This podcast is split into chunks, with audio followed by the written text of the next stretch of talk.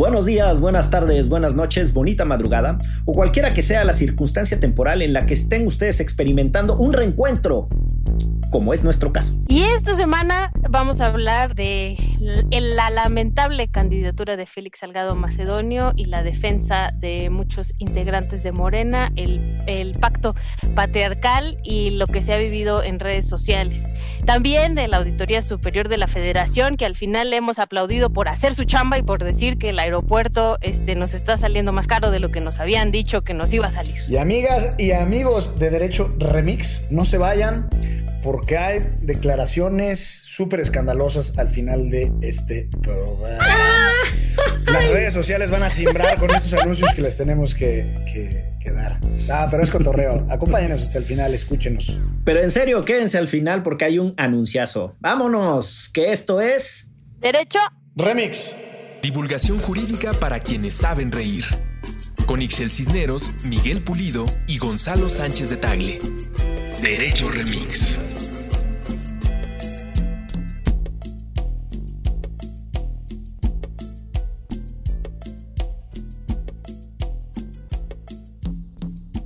Hemos vuelto después de una pausa que nos permitimos llenar con algunos especiales a la grabación de la sexta temporada de Derecho Remix.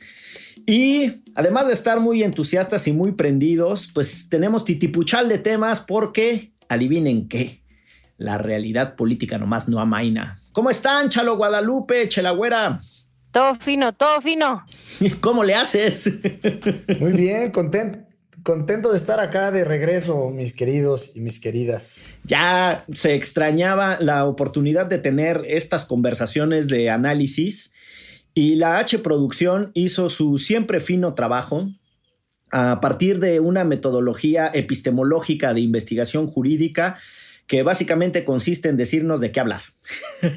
Entonces, con el método de, pues ustedes se aguantan que yo les pongo los temas, si les late, nos arrancamos con una de las polémicas más intensas del mundo político jurídico del momento, que es la candidatura del inefable Félix Salgado Macedonio y su moto Harley Armadillo. ¿Cómo la ven? El famoso guerrero, ¿no? Exactamente. Híjole, pues básicamente me he dedicado a eso toda la semana pasada, el fin de semana, que me parece terrible que a estas alturas bueno, ya hemos platicado acá, pero ellos se siguen diciendo que son de izquierda, ¿no? Que un gobierno que se dice de izquierda siga sin escuchar a las víctimas, siga sin escuchar a las mujeres en este país, donde sí, por supuesto que existe la presunción de, inocencia, pero también existen los derechos de las víctimas, en este caso son cinco mujeres que han denunciado a Félix Salgado Macedonio por violación o por eh, abuso sexual. Una de ellas era menor de edad cuando esto ocurrió y al final ha habido varias campañas de varias mujeres pues para señalar que no estamos de acuerdo en que un presunto violador pueda ser gobernador de, Guerrero.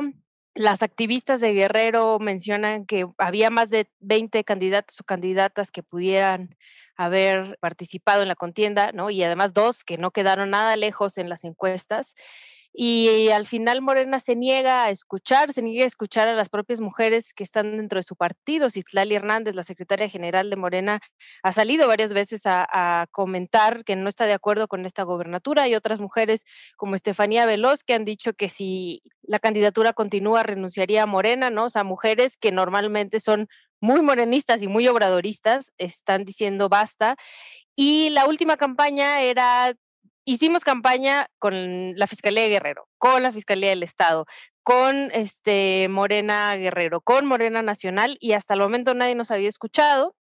Con, también con la Comisión de Honor y Justicia de Morena, ¿no? Para, pues, para presionarles el, el, simple hecho de que una persona que ha sido denunciada en tantas ocasiones, ¿por qué no permitir que lleve su proceso sin fuero, y al final las posibles víctimas puedan obtener justicia y se busque otro candidato o candidato. Como no nos escucharon, después nos movimos a presionar o a por lo menos a subir el costo político al presidente de la República, sobre todo porque el presidente ha salido varias veces en la mañanera a hablar al respecto y al final a decir que el pueblo es sabio y que el pueblo votó por él y a darle el espaldarazo a Félix Salgado Macedonio. Mucha gente nos ha dicho que esa no es la vía, que Andrés Manuel no puede hacer nada porque no se mete, eh, no se debería meter en cuestiones partidistas, pero en la realpolitik la cosa es distinta. Si Andrés Manuel dice el candidato no va, el candidato no va, y quien empezó a hablar del tema fue él, no nosotras y nosotros. Entonces, justo porque él le dio el espaldarazo en la mañanera a Félix Salgado Macedonio, empezamos a presionarlo a él y a subirle el costo político de una decisión como esta, donde al final están aceptando que el ser popular acaba con todo, ¿no? Incluso con cinco denuncias de violación y de acoso sexual. Entonces, en ese proceso estamos. La verdad es que mm, ha sido súper lindo cómo las mujeres nos hemos organizado, porque además muchas de nosotras no nos conocemos y tampoco creo que vayamos a conocernos, pero estamos este, ciertas que es un momento decisivo para decir ya basta y para decir a esta impresentable clase política que no estamos dispuestas a aceptar más de su pacto patriarcal como, como se le ha dicho al presidente Andrés Manuel López Obrador, que se le pedía que rompiera con este pacto patriarcal, que a, lo que nos referíamos es que en este país los hombres al final con poder se cubren entre ellos y terminan en posiciones de poder como en, más posiciones de poder como es el caso de Félix Salgado Macedonio quien por cierto además nos dicen muchos que las víctimas no denunciaron etcétera etcétera pero hay que aclarar que el el personaje, desde hace varios años tiene fuero porque es senador, entonces también no podía continuar con estos procesos mientras no se les quitara ese, ese fuero y si es gobernador, pues va a seguir con ese fuero. Entonces, si es inocente, ¿por qué no dejar que lo demuestre frente al Poder Judicial y no permitirle que sea gobernador? Es cuanto, compañeros. Muy bien, Chelaguara. Sí, te vi muy activa en redes sociales y, te felicito a ti y a las compañeras también por ese activismo y por ese punch de llevar esta agenda, digamos, a la presión del ciberespacio. A mí se me hace que es un asunto que tiene dos aristas. La primera, digamos, la, la estrictamente personal del Félix Salgado Macedonio, digamos que él tiene derecho a tratar de participar en lo que él quiera, ¿no? Pero he escuchado mucho el argumento sobre la presunción de inocencia y mucho relacionado con lo que dijo el presidente en la conferencia previa al Ya Chole, refiriéndose a que estábamos en proceso electoral y que era normal el golpeteo y digamos la crítica y las estrategias de tratar de bajar a, a un luchador social como Félix Salgado Macedonio a la mala de la contienda. Hazme el chingado favor. Sí, y ahí en realidad creo que hay dos cosas de, de, de, reflexión y análisis. Estamos en el proceso de designación, o estamos refiriéndonos a un proceso de designación de un candidato a un cargo de elección popular en un estado, es decir, guerrero, complejísimo desde las perspectivas sociales, históricas, económicas y políticas. Y cuando hablamos de presunción de inocencia, sin duda es un derecho que aquí hemos eh, defendido y más allá de que nosotros lo reconozcamos o no, pues es un pilar, digamos, del debido proceso. Pero no hay que olvidar que no estamos en un tribunal de derecho. Es decir, Morena en este caso no está enjuiciando y no está, eh, digamos, siguiendo el debido proceso, ofreciendo garantías de audiencias y demás está, digamos, en el ámbito de lo político. Es un tribunal o, digamos, un proceso netamente político. Y en ese sentido, mezclar peras con manzanas, es decir, es que Salgado Macedonio tiene presunción de inocencia. Pues sí, creo que nadie ha dicho lo contrario, ¿no? Nadie. O sea, creo que las compañeras lo que dicen es, pues se enfrenta con tu presunción de inocencia los procesos criminales que están abiertos en tu contra y juegue. Aquí creo que el problema en realidad es una falta de sensibilidad brutal, diría, de, Morena, del presidente y de todos sobre todo con el movimiento feminista, al insistir en que este compadre, con cinco denuncias, o sea, vaya para adelante con la candidatura. Y sí, sin duda puede haber, y ese es el segundo tema que quería, que quería referirme, sin duda puede haber algún tema relacionado con las elecciones. Es decir, eh, hay mucha gente que levanta la ceja con cierto escepticismo y dice, ¿y por qué ahora sí? Y hace seis meses no había un escándalo de Félix Salgado Macedonio con este tema de abuso sexual.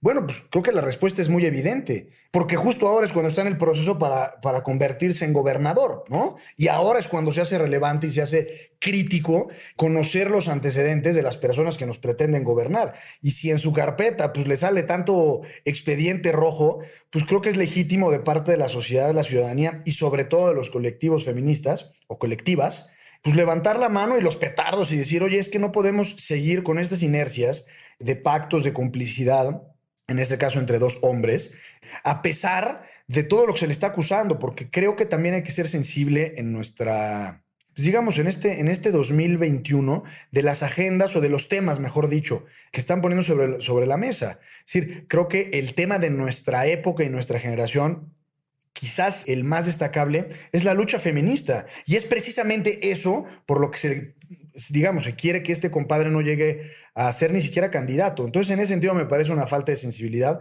por parte de los actores involucrados en la designación. Y por otro lado, yo siempre lo he dicho, Morena es un partido eh, que apenas está perfilando su personalidad como entidad política y esperemos que la Comisión de Honor y Justicia, me parece que se llama, pues esté a la altura, no sé cuál sea el procedimiento interno, la verdad no lo conozco a fondo, pero pues pareciera que justamente a eso se dedica este tipo de casos, ¿no? Ojalá esté a la altura y abra un, proceso relevante de análisis y reflexión sobre la candidatura de, de, Salgado Macedonio. A mí me importa subrayar dos cositas de las que han señalado. Una es el tema de la mentada presunción de inocencia, tan llevada y tan traída en estos tiempos y el vínculo que tienen eh, los procesos políticos con los tribunales de derecho cuando o imponen una sanción, castigo, o afectan de alguna manera la esfera de los derechos, que es en donde la presunción de inocencia se vuelve muy relevante. En donde más relevante es la presunción de inocencia es evidentemente en la materia penal, porque uno va a dar al botiquín y pues es muy importante que se sigan eh, los procedimientos y que no se presuma que alguien es culpable hasta que no se demuestre suficientemente lo contrario. En la otra dimensión es en todos los procesos sancionatorios, ¿no? Los procesos sancionatorios esencialmente en la vía administrativa, por ejemplo, ¿no? A una persona a la que se le encuentra culpable por la Secretaría de la Función Pública de que se eh, embolsó unos centavos que no eran suyos y entonces se le castiga, se le inhabilita y se le pone una multa y tal. No es propiamente un proceso penal, pero es efectivamente sancionatorio. Ahí también importa mucho eh, aspectos de la presunción de inocencia y que no se le castigue a alguien hasta que no se demuestre con suficiencia su culpabilidad. Dicho todo eso, hay una paradoja en la manera en la que el presidente, por consecuencia sus seguidores, discuten estos temas. No son tan feroces defensores de la presunción de inocencia cuando tienen una vocación por pasar la prisión preventiva oficiosa para todas las cosas, ¿no? O sea, tienen una obsesión con decir, ahora ya es delito grave y ya hemos dicho que su referencia al delito grave no es otra cosa más que el mandar a una persona a prisión en tanto se desahoga el proceso que va a decidir si es o no culpable. Y ahí la presunción de inocencia no les genera esta irritación. Al presidente no le genera el mismo fervor la creencia en la presunción de inocencia de Genaro García Luna, quien legalmente aún no está considerado culpable de absolutamente nada, pero el presidente cada que se refiere a García Luna lo trata de criminal y de delincuente y de lo que sea. Entonces tienen una relación ambigua con la presunción de inocencia porque ni siquiera la asimilan. Y esa es la primera cosa que yo quisiera subrayar. La segunda es la confusión de pensar que cuando a una persona en un proceso político o en una institución universitaria por la vía de procedimientos no estrictamente de sanción penal o de sanción administrativa, pero se les retira de un cargo, se está violando su presunción de inocencia. Y esto es súper importante para entender algo que hemos tratado de decir con suficiencia aquí en Derecho Remix, que es necesitamos otras formas complejas de investigación y de escucha de las víctimas y de consecuencias a las conductas de violencia de género y de violencia machista que no sean estrictamente el castigo penal. Morena podría tener un procedimiento, y este es mi, reclamo esencial, a los partidos políticos, que se dejen de llenar el hocico de tanta convicción con la violencia de género que lo inscribamos en una reflexión bastante más compleja e introspectiva que incluso por más que eh, algunos le hayamos dedicado tiempo a reconstruir nuestra propia vida y nuestra propia trayectoria, siempre estará pendiente y en deuda porque es muy complejo el sistema y el pacto de favores, protecciones, intercambios y beneficios del que hablaba Ixchel, el mentado pacto patriarcal, para imaginar, para que los partidos políticos puedan imaginar mecanismos alternativos para escuchar a las víctimas, reconstruir hechos y en consecuencia tomar decisiones. Y eso es lo que no está haciendo Morena en el caso de Félix Salgado Macedonio. está atrapado en dos discusiones. La Comisión de Honor y Justicia, que no tiene un protocolo con perspectiva y enfoque de género ni que evite la revictimización, como se ha demostrado con cosas que la propia Ixchel ha denunciado en redes, llamar a comparecer a una de las denunciantes a un careo. Esa es una de las prácticas que se debe de evitar cuando se tiene un enfoque de género y una sensibilidad frente a lo que están enfrentando las mujeres en este sistema patriarcal. Pues eso no lo tiene Morena. Y la otra es desvincularse del formalismo absurdo de que simple y sencillamente porque un juez no ha dictado condena penal por un delito tan extremo como es el de la violación, no significa que el candidato o pretendido candidato no tenga un montón de conductas altamente reprochables como las que tenemos muchos varones, pero que en este caso el mensaje de las mujeres es contundente.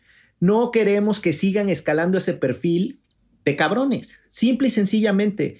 Y el presidente dice, ¿por qué ahora? De cualquier partido, ¿eh? De cualquier partido. Y el presidente dice, ¿por qué ahora? Pues porque ahora es cuando está escalando, como ya lo ha señalado Gonzalo. Y me parece que ahí es en donde está la trampa de la manera en la que se usa de manera muy ligera un conjunto de, de, de aspectos jurídicos y cómo les ha faltado imaginación no solo a Morena, a todos los partidos políticos para dirimir con suficiencia de sensibilidad y de compromiso, pues los problemas y las prácticas que tenemos en este heteropatriarcado hipernormalizado neoliberal que pues ya conocemos, ¿verdad?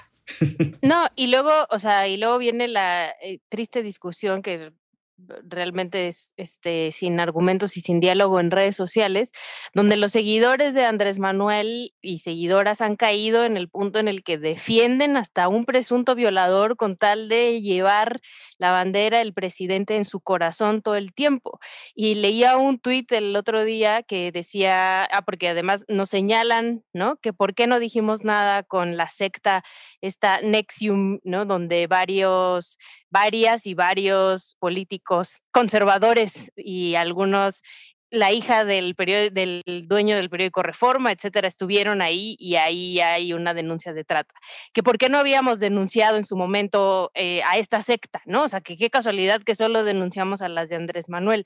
Y leía un tuit que decía, es como decir yo violé menos, ¿no? O sea, o sea, sí violé, pero yo violé menos. Y es como, no, güey, o sea, denunciamos a los de Nexium y denunciamos a Félix Salgado Macedonio y denunciamos a cualquier cabrón que se quiera subir ahorita y quiera utilizarnos para tener más poder y más dinero, ¿no? Y, y ese es justo el momento y ese es justo el quiebre en el que ya no sé, o sea, que no estamos dispuestas a permitirlo, ¿no? Y hay la organización en las calles, ¿no? Las mujeres saliendo a marchar en Guerrero. Otra vez volvemos a estos comentarios de cómo es posible aventando bombas molotov y pintando paredes. Pues sí, no tienes idea de lo que ha vivido esa mujer que le ha llevado a aventar una bomba molotov a la casa de campaña de Félix Salgado Macedonio, porque está viendo que un, un, presunto violador las va a gobernar por varios años, ¿no? O sea, si esto no se frena de esta manera. Entonces, al final, creo que lo que más me... Por esto decía yo que estaba bien, ¿no?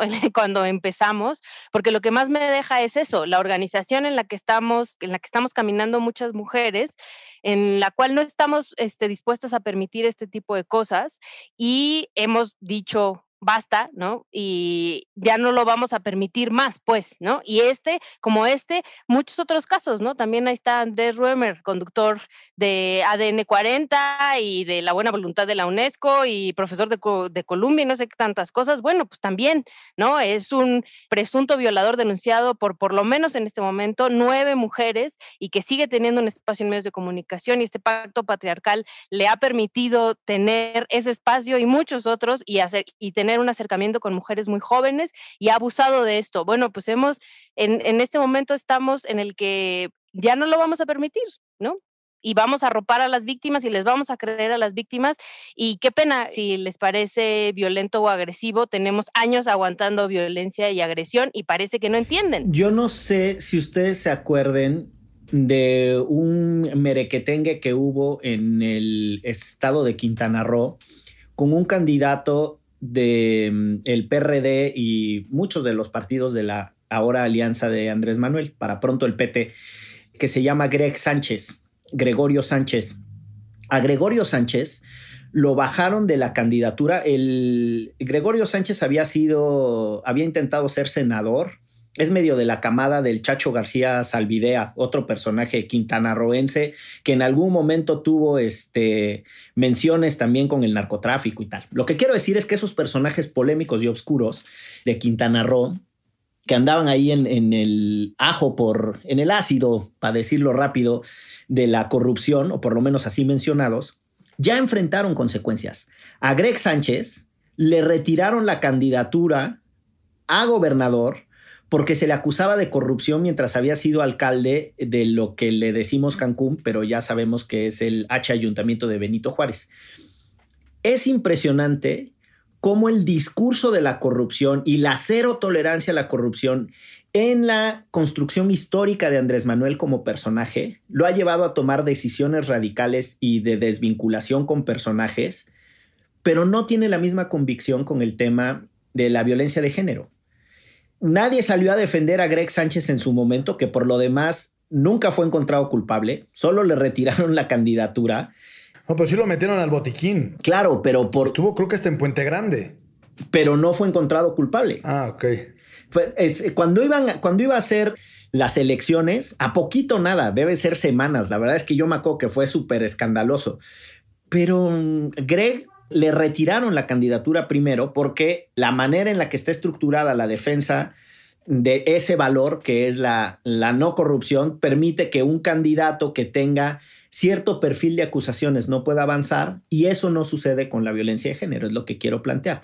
Y no se da esa defensa ni siquiera en el plano jurídico, pero tampoco se da en el plano político, acudiendo a la, diferenciación que hiciera usted, abogado más Laureles. Sí, de acuerdo. Y nada más hay que recordar que aquí de Rainier, que es el de Nexium, pues ya también está en la cárcel, el compadre. y, y, si, no, si no mal leí en algún momento, Emiliano Sanilas tenía como una especie de proyecto a la Pinky Cerebro para apoderarse del país. Y pues bueno, yo creo que con esto ya como que no tiene mayor, eh, mayor posibilidad de encontrar una nueva chamba, ¿no? No que la necesite necesariamente. yo no lo veo muy preocupado por sus ingresos al Emiliano no quiere decir que una denuncia valga más que otra, al contrario. O sea, por supuesto que cuando denunciaron a Salinas, pues igual entramos, ¿no? O sea, no es como que, uy, no, porque como es hijo de Carlos Salinas, no le vamos a decir nada. No manchen. O sea, por lo menos mi mamá todavía está en el buró de crédito por culpa de su papá, por supuesto que me trepo a denunciarlo. y la otra que a mí me molesta mucho son esas, esas personas en redes sociales de manera particular en Twitter de ¿dónde estabas en el, en el desembarco de Normandía? ¿Por qué no dijiste nada? Pues, todavía no nacía. O sea, mi abuelo fue paracaidista en el desembarco de Normandía, por cierto. Ah, tú sí puedes decir, mi carga genética andaba volando. Yo sí puedo decir. Es cosas así, ¿no? Entonces es como, entonces nadie tiene legitimación para decir algo por primera vez en su vida o para cambiar de opinión y armarla de, de, todos en determinadas agendas, no lo sé. Además de que es como minimizar un tema y minimizar la, capacidad de articulación entre distintos sectores de la sociedad a partir de, ¿y tú qué hiciste cuando sucedió tal cosa, no? Se me hace como muy chafa en términos generales. A mí también me parece muy chafa, pero, o sea, este fin de semana justo que me dediqué a contestarle a toda esa gente, pues como no saben ni quién soy, pues es muy fácil, ¿no? Entonces, cuando es el dónde estabas, yo les pongo ejemplos de dónde estabas y yo les pregunto, ¿y tú dónde estabas? ¿No? Porque a mí alguna vez me, o sea, me dijeron así de, es que mientras tú jugabas a las Barbies, ¿no? Me pusieron el viernes o el sábado. Mientras tú jugabas a las Barbies, el presidente ya recorría el país. Y es como, no, mano, no tienes idea de quién soy. Bueno, imagínate que sí, tenías tres años, estabas jugando a las Barbies. Tampoco ibas a ser una militante de tres años, ¿no? Exacto, pero lo que les decía era justo eso. O sea, es, ¿y tú dónde estabas, cabrón? ¿Tú crees que la democracia empezó con Andrés Manuel López Obrador y las movilizaciones sociales? Pues no, no tienes ni puta idea. Y era un güey de Monterrey y le puse, ¿y tú dónde estabas cuando asesinaron a Jorge y Javier en el TEC de Monterrey? Seguro saliste a marchar, ¿no? Y tómala, que me deja de, de molestar estar. Pues es eso, o sea, es pinche banda que no tiene nada mejor que hacer. No se metan con la chilagüera porque ya saben cómo les va. para que, para que afinen sus argumentos. Oye, a mí justo con esta discusión de rompamos el pacto, yo la verdad es que soy de la idea de que está bien pedirle al presidente, cada quien sabrá lo que, lo que hace, pero está todavía mejor que nos quedemos con una reflexión de esto de cómo estamos nosotros reproduciendo con nuestro silencio eh, este tipo de, violencias o se está normalizando este tipo de cosas. El, hecho de que la gente se hiperescandalice de la conducta de los eh, varones que participan en política cuando se clavan la lana, pero no nos escandalizamos igual de eh, las reproducciones del privilegio machista en nuestro entorno más inmediato. Y yo creo que necesitamos discutir bastante más a profundidad lo que está sucediendo y lo que nos toca a cada uno de nosotros. Entonces puse eso, rompamos el pacto, pero asumiendo yo, ¿no? De manera horizontal y en plural, eh, incluyendo. Y entonces uno pone, ¿a qué pacto te refieres? En buena onda, pues me, me falta información y me gustaría saber. Otro fulano le contesta, ni sabe, solo usa las palabras porque están de moda y para hacerse el intelectual. Y entonces en buena lid, eh, así como la chelagüera le digo, mira, pues la neta, yo me refiero al pacto por esto. Y en el, puta, ya tiene un montón, en el 2014, cuando yo escribí en el Universal, publiqué una columna sobre el androcentrismo y el machismo editorial, diciendo que pues no tenía mucho sentido que anduviéramos denunciando dinámicas y haciéndonos los progresistas y como diría mi madre, buscando la burra pero montado en ella, ¿no? Sí el periódico en el que yo escribía publicaba a 17 varones y a una mujer, ¿no?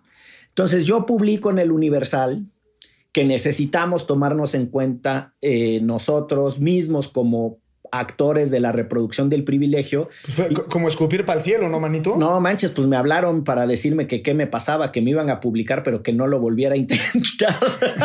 Ándale. y el otro día le contaba, un día platicando con Chelagüera, le contaba, pues que hace siete años yo muy Valentín Trujillo, este, publicando esas cosas, pero pues me faltó la disciplina y el coraje y la estamina, diría eh, Hillary Clinton para seguirle en esa conversación y me dijeron en el periódico, bueno, ya te publicamos, ya estarás contento. Eh, pero pues tampoco es que di la batalla ni la peleé. Nosotros no estamos contentos. ni, la, ni la peleé, pero pues ahí están los temas, ¿no? Este, a propósito del en dónde estaban y por qué usamos el lenguaje que utilizamos. Sí, porque el único militante con legitimación va a terminar siendo Chabelo, ¿no? no, hecho, cuate mucho que por lo demás, Chabelo es gringo, no sé si sabían. No. ¿De dónde nació? Ah, claro que sí.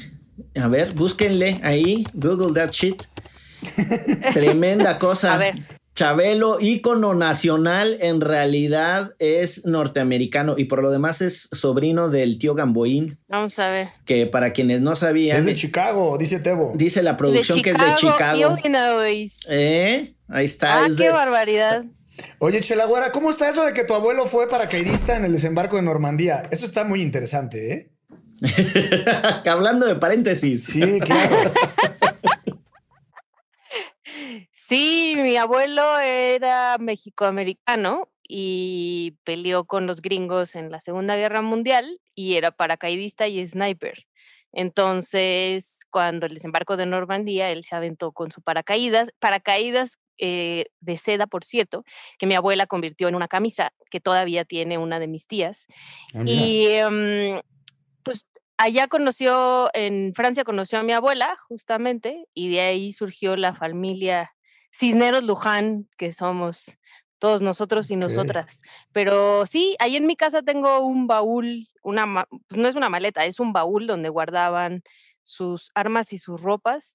Y mi primo tiene un abrigo, unas historias muy interesantes. También era un tipo, pues machirrín por decirlo menos, pero además de eso, lo que nos contó alguna vez es que para sobrevivir traficaba con alcohol allá. Entonces también hay una historia muy interesante del señor Henry Cisneros Cervantes. Mira nomás. se llama ¿eh? Enrique y por eso mi papá también se llama Enrique. Se llamaba. Henry Cisneros Cervantes. Lo voy a, lo voy a anotar porque si me permites, me puedo inspirar en Don Henry para escribir un buen cuentito, una buena narración, ¿eh? Sobre todo por la camisa de seda de Don Henry. Me encantó ese dato. A mí lo que me encantó fue la del tráfico. Sí, bueno, pues sí. La del tráfico de alcohol. Era todo un personaje. Pero, hasta, pero para uno, ¿no? Tanto que ahora que hablamos del patriarcado, mi abuela contaba que mi abuelo se pasó de lanza y mi abuela está embarazada y él la dejó ahí, ¿no? En Francia, pero mi abuela era muy ducha. Entonces mi abuela encontró la dirección de mi abuelo, bueno, de la familia de mi abuelo en Nueva Orleans, porque vivían en Nueva Orleans, y le escribió a su suegra y le dijo, señora, su hijo me dejó embarazada, soy francesa, ¿qué huele, qué tal? Y entonces la señora cacheteó a su hijo y le dijo, te traes a la Angelita para acá.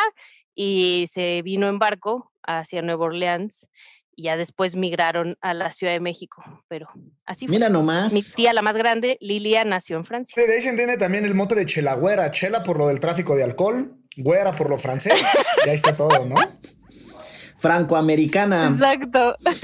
Oye, pues con tanto paracaidismo y viajes en barco y después en vuelos para la Ciudad de México, les propongo que hagamos una pausa para después regresar al otro tema que se nos ha solicitado, que es qué diantres con la cancelación del aeropuerto y lo que anda diciendo la Auditoría Superior de la Federación y el presidente que goza del acceso privilegiado a otros datos que nadie más puede ver. Tun, tun.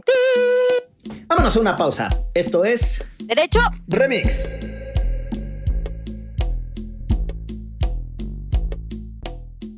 Ayúdanos a llegar a más personas y seguir elevando el debate. Conviértete en nuestro suscriptor en patreon.com diagonal antifaz. Por un dólar al mes tendrás acceso a contenido exclusivo y nuestro agradecimiento en cada episodio. Patreon.com diagonal antifaz. Todo el dinero que recibamos lo reinvertiremos en publicidad para incrementar nuestra audiencia y ser una comunidad más grande. Patreon.com diagonal antifaz. Elevemos el debate.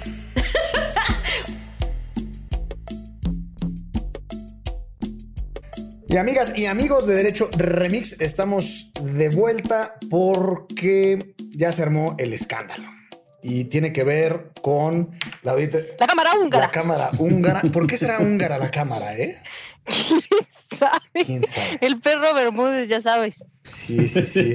Pero bueno, la Auditoría Superior de la Federación, yo creo que cumpliendo con sus responsabilidades constitucionales, pues dio a conocer precisamente la cuenta pública, si no me falla, del 2019, que corresponde al primer año completo de gobierno del de, presidente Andrés Manuel López Obrador. Y, simplemente para poner un poco en contexto, la, la Auditoría Superior de la Federación prevista y reconocida en el artículo 79 de nuestra Carta Magna, eh, es un órgano técnico de fiscalización que depende de la Cámara de Diputados. No es un órgano con autonomía constitucional, sino que tiene, eh, digamos, una dosis de autonomía modulada o menor que el resto de los órganos con autonomía constitucional, pero sin duda alguna tiene autonomía técnica para efectos de eh, revisar eh, los gastos de, de, todas las entidades públicas eh, de este país. En el caso de la Auditoría Superior de la Federación, digo de este país porque incluso a ayuntamientos o a estados, cuando reciben recursos federales o gasto federalizado, también les entra a, la revisión correspondiente. Y es un proceso súper técnico eh, eh, y hasta cierto punto árido, pero lo que, lo que va revisando, digamos, la auditoría, eh, como digamos los contadores en jefe, eh, es la forma en la que se ejecutó el gasto respecto a la manera en la que se autorizó y, la finalidad para la cual se autorizó. Entonces, digamos que va eh, factura de, recibo de ingreso, factura de egreso y así se la lleva. Y al final expide este documento que se llama la cuenta pública con la revisión de la cuenta pública en donde dice, bueno, pues, pues no les cuadraron sus números, compadres. O sí se los cuadraron y demás. Y ya después, saludos a doña Lolita. Que normalmente no les cuadra. Normalmente no les cuadra. Pero hay un estira, hay un, hay, hay un estira y afloje porque eh, no le cuadra. Entonces pide, digamos, al servidor público correspondiente que le aclare o que le informe, oye, pues aquí no me, aquí estos gancitos como que no los reportaste, ¿qué pues? Y entonces el servidor público dice, ah, sí, aquí en la gaveta está la factura, discúlpame, y se la manda, etcétera, ¿no? Pero luego hay casos en los que, pues literalmente no hay forma de, de de, de, comprobar, digamos. De solventar las observaciones, dirían técnicamente. Exactamente. Entonces, más o menos por ahí es el contexto de la auditoría. Y riájale que eh, siempre pasa eso, en más, más menos para que se vayan acostumbrando, por ahí de la tercera semana de febrero, eh, la auditoría hace este ejercicio que describe Gonzalo, que es la presentación de su informe a la cuenta pública. Y han sucedido muchas cosas en el debate desde que se le da alguna visibilidad a lo que hace la auditoría. La primera es que la prensa se agarra los datos así más escandalosos, ¿no? Encuentran eh, siempre irregularidades por 400 mil 870 millones de pesos. Y nada, pues esos son los montos observados, que no necesariamente significan todas las observaciones por montos, significa que la lana se fue a otro destino. Puede ser, como ya lo decía Gonzalo, a veces que falta una factura, que falta una explicación contundente, que un expediente no está totalmente integrado. En tanto no se subsane la observación, ese monto queda observado y entonces eso es lo que hace siempre muy escandalosos los hallazgos. Eh, pero independientemente de eso, la auditoría hace otras supervisiones de acuerdo a las tendencias internacionales que se han venido marcando. Me estoy acordando de mis tiempos cuando hacía eh, derecho presupuestario. Hay dos órganos internacionales. tu, verdadera pasión es la contabilidad, ¿no, manito? la INTOSAI y la OLACEF. Una es la Organización Internacional de Organismos de Fiscalización Superior, la internacional, y la otra es la de América Latina. Y tienen muchos estándares y tal, y la Auditoría Superior de la Federación es muy reconocida en esos estándares y la quieren mucho y, ejerce un liderazgo ahí internacional y latinoamericano. Y en esos ajos, uno de los, uno de los terminajos que, que ha venido evolucionando son evaluaciones más profundas que tienen que ver también con el desempeño, no solo con los numeritos, ¿no? Y otra cosa ha sido la revisión de los expedientes a partir de los propios objetivos que las dependencias se trazan. Pues resulta que le piden al gobierno federal cuál es su plan por la cancelación del aeropuerto. Esto se lo piden a la Secretaría de Comunicaciones y Transportes. En ese plan dice que se van a ahorrar 100 mil eh, millones de pesos si cancelan el de Texcoco y pues nada, que se ponen a estudiar bien cómo sí, cómo no, cómo se van a llegar a esos 100 mil de ahorro y esos 100 mil de costo.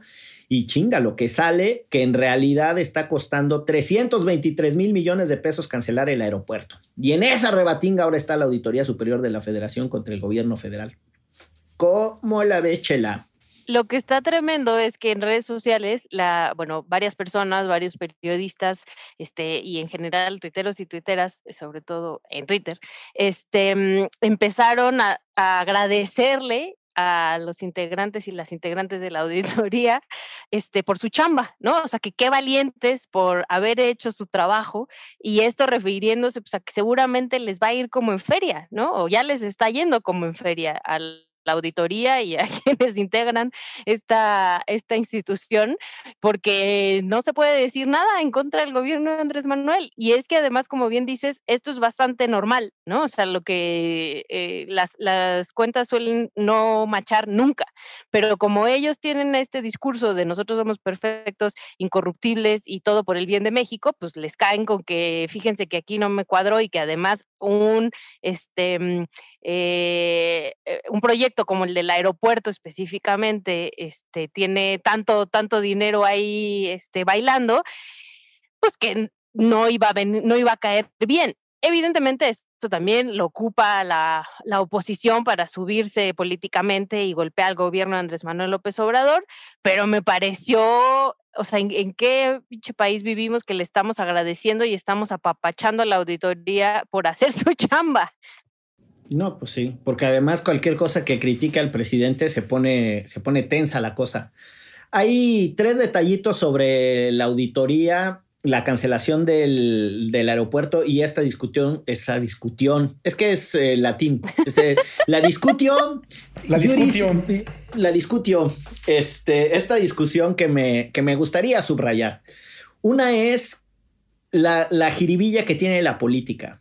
El, actual eh, auditor superior de la federación no es un personaje de carrera en el mundo de la fiscalización los auditores eh, son un poco como el servicio exterior mexicano. Defienden mucho su formación de larga trayectoria siendo auditores y sus técnicas y cómo se van formando y tal, ¿no?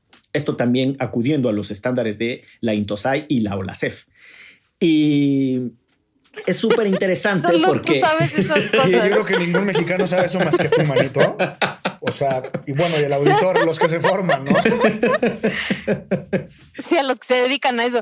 Sí, sí, Sí, sí. como la, como la auditora esta que, que sale a cada rato con Aristegui, la Nuria Muchaín o una cosa así se llama, ¿no? Esa también defiende siempre los, los mismos estándares que su servilleta. Ay, ok, ok. Miguel, nadie sabe de quién estás hablando a menos de que te refieras a la doctora Muna Dora Buchaín. Ella es doctora en Derecho por el Instituto de Investigaciones Jurídicas UNAM, es autora del libro Auditoría Forense, Delitos contra la Administración Pública y ha estado a cargo cerca de 450 auditorías en el ámbito público y privado y más de 245 dictámenes de casos presentados ante autoridades penales y administrativas. Toma nota. Da la casualidad que David Colmenares, que la gente no les va a decir nada su nombre, pero pues es el auditor superior de la federación, no viene de esta trayectoria.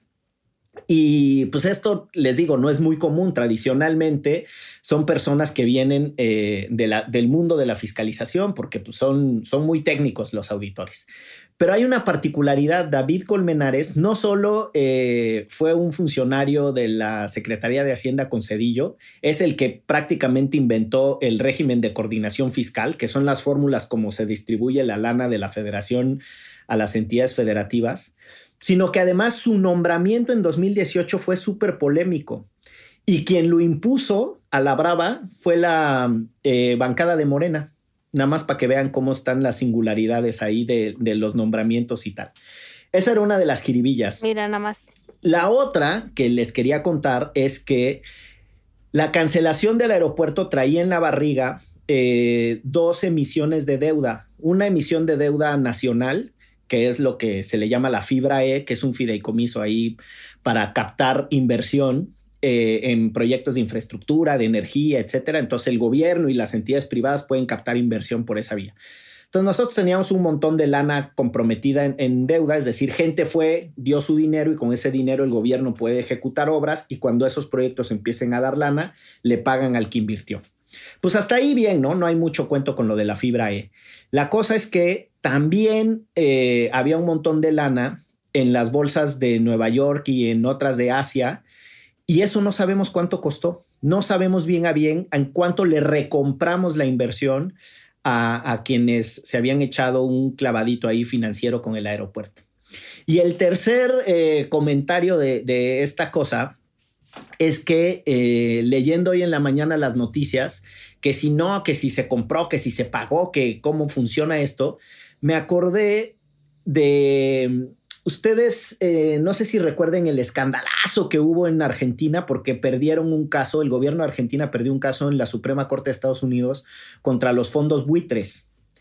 Eh, y en nada, solo para decirles que ahí hay una tensión entre cómo se financian los gobiernos con deuda pública, deuda internacional y después cómo funcionan los especuladores. Y es gente que compra lo que le llaman fondos basura, deuda muy ya muy, muy barata, las compran a centavos de, eh, de dólar, pero se los quedan ahí reposando por años y luego riaja, le regresan y son dueños de medio país. Y eso le pasó en su momento a Argentina. Y Argentina decidió no pagar la deuda eh, internacional y pues nada, que la Suprema Corte de Estados Unidos les da un revés y hay una rebatinga ahí, ¿eh? El enfoque de derechos humanos y su tensión con el derecho bursátil está muy bonita para gente que, yo sé, las masas, las increíbles hordas que están interesadas en estos temas tan bonitos. Chelagüera puso una cara de ni de pedo. Tan bonitos y tan fáciles de entender. Nadie me entendió ni madre lo que dije, va. Pero sí, pero sí muy interesantes, manito, sí muy interesantes, sin duda. El, ¿Cómo se llama? El, el, el, tu acrónimo es latinoamericano. El OLACEF. Que, ese, ese La OLACEF. Ay, no, pues ya. Y bueno, si les parece, pasemos a la promesa. Ay, la porque promesa. nos ha tenido en ascuas todo este momento. Cumplamos con la promesa. No sé si pedirle a la producción que ponga una canción como Los Puentes de Madison o, o algo Las de- golondrinas. Las golondrinas. Las golondrinas, porque esas seguro las encuentra O, o algo de, mus- de musicalización. li- libres de derechos de autor, porque si no nos van a meter a prisión, manito, por andar este, Ah, utilizando bueno, que el no nos metan copyright. a prisión de preferencia, ¿no? este, Sobre todo en este país. pues nada, como ya lo saben aquí mis amigos y amigas, de micrófonos, no así, eh, nuestra comunidad patreonera, eh, derecho remixera y antifacera, pues aquí a su servidor, al abogado más laureado, le corresponde dar un pasito al costado. eh, y fíjate que me pongo triste un poco, eh, porque, porque ha sido un proyecto hermoso desde hace, ¿qué llevamos? Tres años, ¿no? Tres años. Sí. Y nada, pues que me les voy. Me les voy. Sí, No. me les voy. Ahora sí. Hasta la producción. Ahora sí, que literalmente tiro pa'l monte. Y pues nada, no sé, no sé eh, eh, qué, qué- qué- qué quieran comentar ustedes en realidad.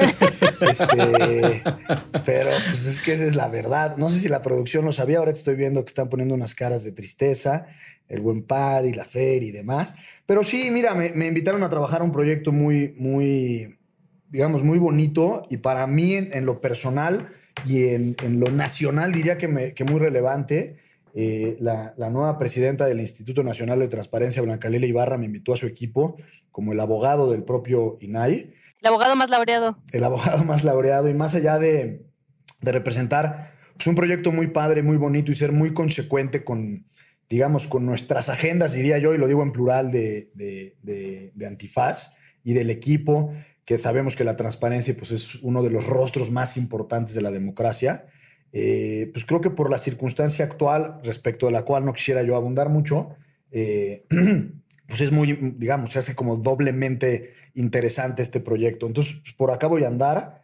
eh, y de verdad y genuinamente se los digo de todo corazón, no me queda nada más que agradecerle, agradecerles a Excel y a Miguel por su, pues, por las horas y el espacio y las risas y las complicidades y las discusiones eh, y los debates, porque si en algo creo que, eh, eh, digamos, crecí o aprendí, es cuando menos a enriquecer mis propias reflexiones, ya no sé si a los prójimos o al tercero, es decir, eh, nuestra intención siempre ha sido elevar el debate, pero cuando menos, digamos, la calidad de, de- de- de- de mi propio análisis, gracias a ustedes, ha, ha- ha sido mucho mejor. Y pues nada, mis queridos y queridas, ya voy a andar este, acá echando la lágrima, pero pues es eso. A defender la autonomía, mijito. Claro, A claro. chambear fuerte. Chambearle recio, ¿no? Seguramente tendrás otro tramo de exitosa trayectoria en los asuntos públicos. Importa que las personas no nada más andemos apedreando a las instituciones públicas, sino que también metan el cuerpo y el conocimiento y el corazón eh, para hacerlo desde adentro. Yo tengo el privilegio de tener una bonita y dialéctica amistad contigo y sé que no es el hueso lo que te mueve, sino la verdadera convicción de servicio y, e importa mucho. Yo también ya me voy a poner a, a- a chillar. La verdad es que han sido tres años eh, súper bonitos y justo te quiero hacer una, una propuesta doble, mi querido abogado más laureado y ahora también eh, más transparente y más eh, servidor público. Eh, que, que hagamos un, un en vivo de, de despedida para que no nada más nosotros te podamos decir cosas, sino también el público pase y te insulte. Y, como un roast. Este, y que dejemos abierta la puerta que yo entiendo que, que el servicio público, la gente cree que es de huevones y no es cierto. Se pegan unas chingas, no en todos los casos, pero en muchos sí, de 7 a.m. a 12 de la noche y es en muchos casos incluso muy, muy complejo de armonizar con la vida familiar y personal. Y, pues nada, solo quiero que, que, cuando en algún momento tengas un respiro, pues encontremos la manera de, de traerte estos micrófonos. Sé que no podrá ser con el tiempo extenso que le habías dedicado antes, pero pues esas dos propuestas te tengo, manito, un en vivo y que dejemos abiertos los micrófonos para que te vengas cuando te dé el alma y el tiempo eh, a echar una aquí unas palabras. Y eso se, se respondería con el famosísimo chiflido confirmante, ¿no? Jala. Jalo, claro, manito. Sin duda, faltaba más. Yo, nada, quería agradecerte, ¿no? En principio por estos tres años, por este gran equipo que hemos armado, por ser muchas veces un balance en el programa, porque luego Miguel y yo, ONGeros de corazón, nos clavamos mucho en ciertos temas y nos jalas para, pues eso, para obtener un bonito balance y además... Eh, el, el, equipo que hemos armado ha sido súper, súper chido. Igual aprovecho para agradecerle a Paddy, a Teo, a Fer, a Meni en la producción, porque son lo máximo, ¿no? Los programas quedan hermosos. Honestamente, cuando los grabamos no están tan bonitos. ya saben que a mí me arreglan la voz porque en realidad hablo como Javier Duarte. Exacto. Este, y eso, eh, digo, yo este proyecto es sin duda el que más me gusta de todos los que hago, que hago muchos. Y creo que tiene, tiene todavía mucha historia y mucho, mucho que recorrer, pero sin duda dejas un espacio muy importante, no solo con nosotros, sino también con la audiencia. Y aquí vamos a estar para cuando nos quieras filtrar información. Ah. Oye, muchas gracias, Michelle Güera. Yo les diría genuinamente a ustedes dos que, saben que los quiero mucho, que más allá de, proyectos en concreto, tienen un lugar muy especial en mi corazón. Además, eh, Derecho Remix, pues creo que también, bueno, cuando menos para mí fue, ha sido un desahogo, eh, porque no solo es elevar el debate y opinar, sino muchas veces, cuando menos yo vengo aquí este, a contar mis frustraciones. Eh, y en ese sentido también ha sido hasta terapéutico, eh, por no decir psiquiátrico. Eh, y por supuesto agradecer a la producción, a Paddy, a Tebo, a Men y a Fer, de manera muy especial a Carla por toda su chamba, por toda su paciencia y digamos por su entrega y compromiso con la causa de, de, de Derecho Remix y de Antifaz. Y sin duda que yo estoy cierto que a Derecho Remix le queda mucha vida. Eh, también creo que es muy importante en ocasiones eh, construir algo, como creo que lo hemos hecho, eh, más allá de las individualidades y de las personalidades. Y en ese sentido, yo los extrañaré mucho, pero larga vida, Derecho Remix. Larga vida. Aquí seguiremos pedaleándole me guardo el resto de cosas que te quiero decir porque no te creas, estoy enojadillo de que te vas, pero al mismo tiempo muy orgulloso de que vas a hacer una cosa positiva y grande para el país que se necesita. Insisto, me guardo mis comentarios para el en vivo que ya dijiste que si aceptas. Sí, ahí nada más nos ponemos de acuerdo para tomarnos unas cheves, ¿no? Ya estás, que ahora sí nos las patrocinen todas esas marcas que le dan nomás a la chelagüera el patrocinio y a nosotros nada. Claro. Qué valor, muchacho. Walmart, General Electric. Agradezco mucho que personas como tú den el salto a trabajar en gobierno. Este, más Gonzalo Sánchez de Tagle, menos Félix Salgados Macedonios. Muchas gracias, Chelabra. ¡Vámonos! Esto fue Derecho Remix. Divulgación jurídica para quienes saben reír. Con Ixel Cisneros, Miguel Pulido y Gonzalo Sánchez de Tagle. Derecho Remix.